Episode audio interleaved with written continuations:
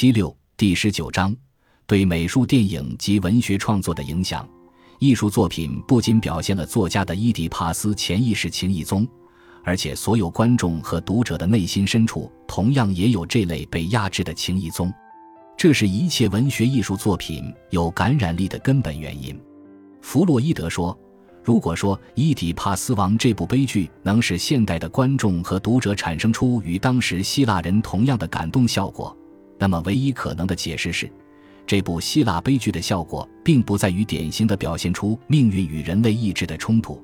而主要是在于这冲突的情节中所显示的某种特质。《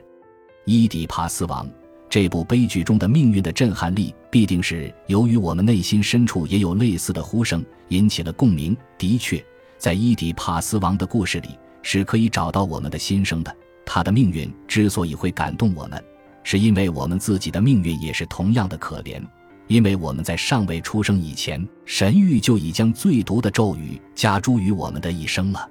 很可能的，我们的第一个性冲动的对象早就注定是自己的母亲，而第一个仇恨暴力的对象却是自己的父亲。梦的解析第五章梦的材料和来源。弗洛伊德说，另外一个伟大的文学悲剧莎士比亚的《哈姆莱特》也与伊底帕斯王一样来自同一根源，但是。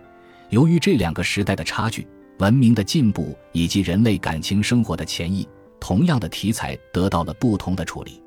在《伊底帕斯王》中，儿童的愿望自然地显露在梦境中；而在《哈姆莱特》里，这些愿望均被潜移着。我们只有像对待心理症患者那样，透过这种过程中所受到的抑制效应，才能看出这些被潜抑的愿望的存在。歌德在解释哈姆莱特的矛盾心情时说。哈姆莱特是代表着人类中一种特别的类型，他们的生活热情多半为过分的智力活动所抑制而减退，他们用脑过度，体力日衰。弗洛伊德认为，就莎士比亚在这个剧本中所体现的哈姆莱特的个性而言，歌德的这个说明还没有触及到问题的本质。在哈姆莱特剧本中有两个不同的场合，我们可以看出哈姆莱特的性格。一次是在盛怒之下，他刺死了躲在挂毡后面的窃听者；另一次是他故意地，甚至富有技巧地，毫不犹豫地杀死了两位谋害他的朝臣。那么，他为什么却对父王的鬼魂所吩咐的工作犹豫不决呢？唯一的解释便是这件工作具有某种特殊的性质。弗洛伊德说，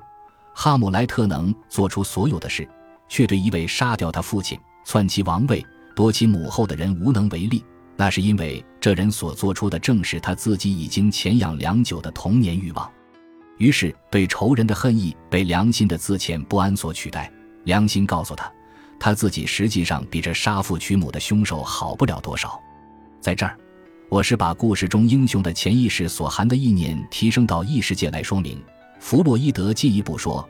哈姆莱特内心深处的基本矛盾，实际上也是莎士比亚自己和一切读者所共有的。他说，哈姆莱特的遭遇其实是影射莎翁自己的心理，而且有伯兰戴斯对莎翁的研究报告（一八九六年）指出，这剧本是在莎翁的父亲死后不久（一六零一年）所写的。这可以说，就是莎翁在哀婉父亲时，他的被潜抑的感情得到机会复苏。还有。我们也知道，莎翁那早夭的儿子就是取名叫做哈姆涅特，发音与哈姆莱特近似。由此可见，美的倾向及艺术活动均源于潜意识。艺术作品是作者心中的潜意识的外化和艺术变形。当然，文学艺术作品之表现潜意识活动，并非千篇一律的或简单僵硬的。潜意识在文学中的表现手法是多种多样的。这就像梦的显意表现梦的隐意时可以采取多种多样的形式一样，正是在这个问题上体现了作家的创作技巧的熟练程度，也表现出其世界观和思想方法的特点。一九二五年复活节，丹麦著名作家勃兰代斯（一八四十二一一九二七）来访。这位犹太人出身的哥本哈根大学教授是一个擅长于文艺批评的评论家。弗洛伊德在同他的交谈中畅所欲言地表达了自己对文学创作的看法。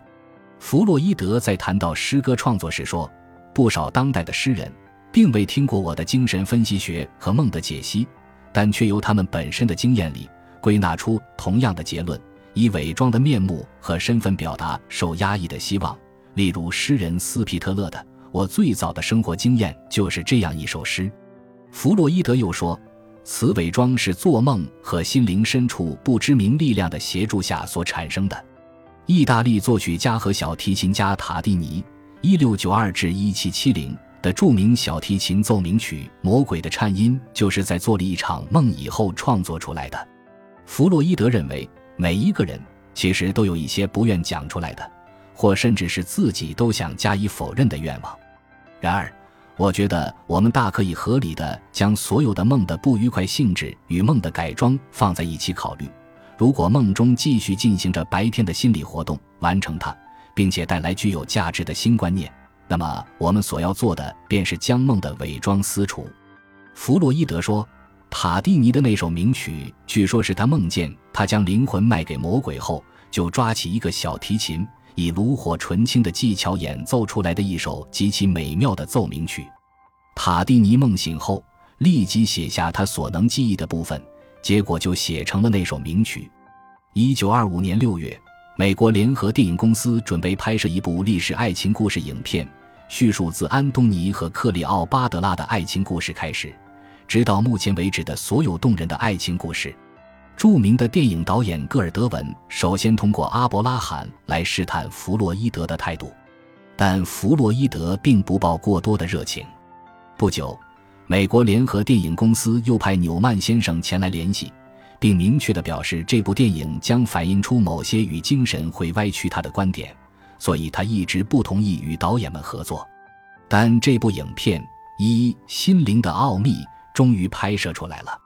而且未经弗洛伊德同意，纽约的制片厂竟宣传说该片的每一个情节都是由弗洛伊德博士设计的。弗洛伊德对此甚感不满。由于弗洛伊德在文学艺术界有了非常广泛的影响，在一九二六年庆祝弗洛伊德七十寿辰的时候，许多名作家都纷纷给他致电祝贺。丹麦著名文艺评论家勃兰戴斯、法国作家罗曼·罗兰等人都表示祝贺。一九二七年，弗洛伊德发表《幽默》，继续探讨在二十年以前在《机制与潜意识的关系》一书中所探讨过的问题。幽默。只用五天的时间就写成了，这本小册子很成功的探索了幽默性文艺作品的创作问题。一九二八年，弗洛伊德发表了论俄国作家陀思妥耶夫斯基的著名文章。陀思妥耶夫斯基（一八二一至一八八一）在一八八零年完成了《卡拉马佐夫兄弟》的写作。这部作品描写了俄国贵族资产阶级的腐化。